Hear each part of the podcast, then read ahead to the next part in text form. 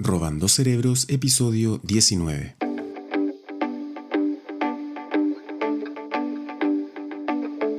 Otra vez un artículo de Farnham Street, todavía no sé quién escribe acá los artículos o las columnas, y en este en particular es eh, una, una, descripción de algunos capítulos de un libro. ¿sí? Va a comentar un libro y yo voy a leer esa recomendación, que se llama el libro Rapt Attention and the Focus Life de Winifred Gallagher. Los conceptos que voy a leer eh, están protagonizados por eh, Daniel Kahneman, que es este economista ganador del premio Nobel, que escribió el maravilloso libro Pensar rápido, pensar despacio.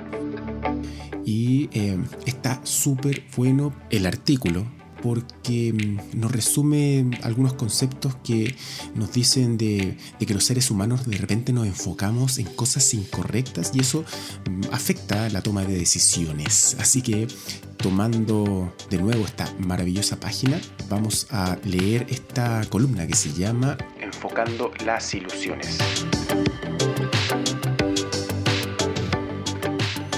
Acá voy a leer eh, tres ideas distintas o conceptos, ¿ya? Así que no hay un hilo conductor que vaya contando una especie de historia, sino que son eh, conceptos separados. El primero es aversión a pérdidas o riesgos. Si estás considerando una opción que implica un riesgo, es posible que te concentres demasiado en la amenaza de una posible pérdida, oscureciendo así un beneficio potencial aún más probable. En lo que respecta a este escenario muy común, la investigación muestra que nosotros los seres humanos no somos tan reacios al riesgo como si lo somos a las pérdidas, porque generalmente somos mucho más sensibles a lo que podríamos tener que renunciar que a lo que podríamos ganar. Número 2. La ilusión de enfoque.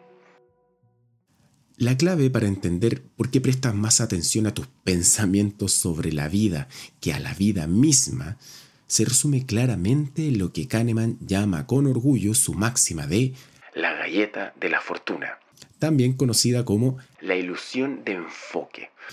El, eh, Daniel Kahneman nos dice, nada en la vida es tan importante como crees que es mientras estás pensando en eso.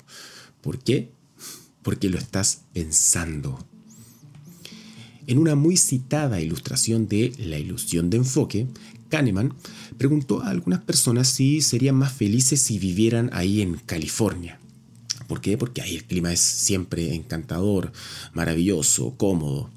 Y la mayoría de los sujetos a los que les preguntó Kahneman dijeron, dijeron que sí, por supuesto que sería maravilloso vivir en California. Por la misma razón, incluso los californianos asumen que deben ser más felices que otras personas que viven en otros lugares. Sin embargo, cuando Kahneman midió su bienestar, resultó que personas de Michigan, de otras ciudades, estaban tan contentos como los californianos. Y la razón es que el 99% de las cosas de la vida, relaciones, trabajo, hogar, recreación, son las mismas en todos lados, sin importar dónde estés. Y una vez que te instalas en un lugar, sin importar lo saludable o increíble del lugar, no piensas mucho en su clima. Sin embargo, si se te pide que lo evalúes, el clima inmediatamente se hace grande, se hace notorio. ¿Por qué? porque simplemente le estás prestando atención, lo hiciste visible. Esta ilusión te empuja a acentuar la diferencia entre el lugar A y el lugar B, haciendo que pareciera importar mucho más de lo que realmente importa cuando, por cierto, es una diferencia muy marginal. Para probar la regla de la galleta de la fortuna, solo tienes que preguntarte cuán feliz eres.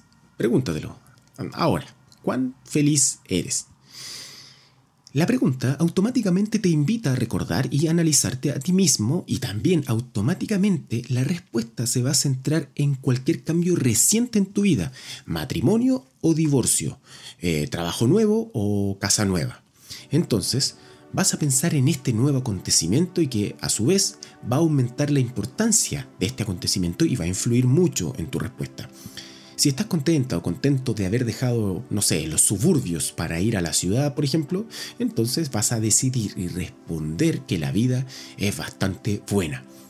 Por el contrario, si te arrepientes de la mudanza, entonces vas a estar con una insatisfacción generalizada.